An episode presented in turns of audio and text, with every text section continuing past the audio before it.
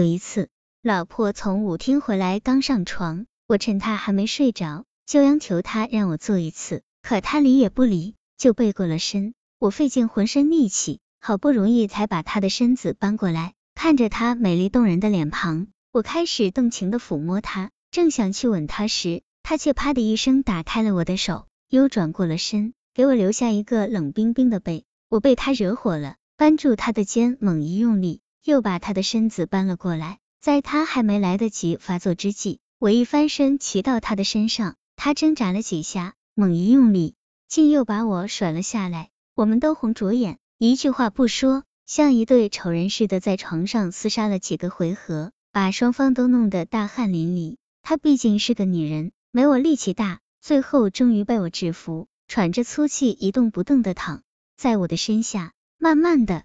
我对这种强奸式的夫妻生活失去了兴趣，即使偶尔有了斗志，在与老婆的搏斗中侥幸取胜，我也很难把那种事做好。不是早泄，就是中途败下阵来。在老婆不折不挠的反抗与挖苦中，我变成了情绪障碍型 at 阳痿。我发现我已经很难对女性有性冲动了，对老婆更是难以产生强烈的性反应。以前我是个性欲很强的男人。走在大街上，看到性感的女人就会有性的冲动。刚结婚那阵子，听到老婆在浴室里洗澡的流水声就会勃起。而现在，走在大街上，即使看到再性感的女人，我也只能用冷静的眼光去欣赏她们了。老婆在浴室里洗澡的声音，不仅不会让我冲动，反而会让我感到心烦意乱，巴不得她快点洗完，省得制造噪音。当然。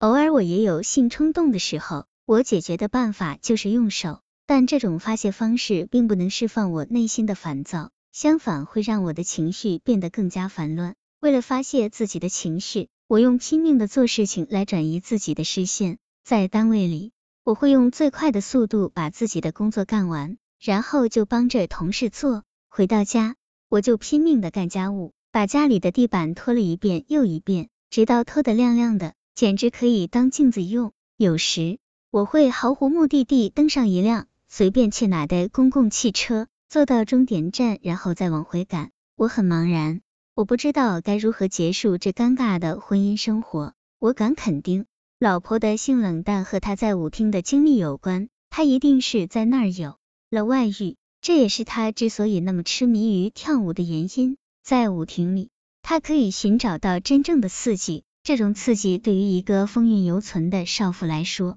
是在丈夫那儿所寻找不到的，因此显得更为诱人，以至于可以让她冒着婚姻破裂的危险而不顾。我的这种猜测是有根据的，应该不是心理阴暗的表现。我曾在一本杂志上看过，其实女人的性冷淡几乎找不到任何生理上的原因。一般来说，女人即使患有生殖器炎症、子宫切除。或更年期之后激素分泌减少，绝大多数仍能保持较旺盛的性欲。如果仅从生理上的性能力来看，女性比男性要强得多，因为它有四个优越之处：一是女性身体表面的性敏感区动情区更多，有阴道口、阴蒂和乳头三个性高潮及发点，男人却只有阴茎；二是女性没有不孕期，在达到性高潮之后不会必然的消退。不容易产生沮丧的身心反应。三是可以连续的达到多次性高潮。四是她不需要像男人那样积累精液，然后再投入下一次性交。有些女性即使受到足够和适当的爱抚，也很难达到性高潮，甚至还是没有性欲。这就不是生理问题，而是心的冷淡了。所以，与其说女性是性冷淡，不如说是心冷淡。心冷淡最常见的一个原因是。许多女性在婚后被日常生活的琐事淹没了，逐渐丧失了少女时代的梦幻、寻求与风采。新冷淡的第二个常见原因是，许多女性从小到大，甚至结婚数十载，一直没有在内心深处真正承认自己也有性要求，没有领会到性生活的可贵，反而一直认为它可有可无，甚至肮脏下流。这种观念往往是从小就已经养成的。这也是一种新的冷淡，新冷淡还有一种似乎是不大可能的原因，就是过于浪漫、纯情或敏感。许多有文化较年轻的妻子常有这种现象。这些女性很小的时候就确立了关于纯洁爱情和白马王子的光辉形象，然后再到实际生活中去按图索骥。即使碰到很理想的对象，在婚后生活中也会逐渐发现对方不那么光辉的另一个侧面，结果失望就很容易发展成绝望，而绝望正是心冷淡的最严重表现。这样的妻子实际上是把满腔激情全部投给了虚幻中的他。留给自己和丈夫的，当然只能是一个空的冰壳。这样的妻子也会把性生活当成尽义务，也会否定自己的真实性需求，因为她潜意识的觉得，那真正的性欲望是留给梦中的他的。最后，在丈夫面前表现出性冷淡、心冷淡的女性，排除上述几点，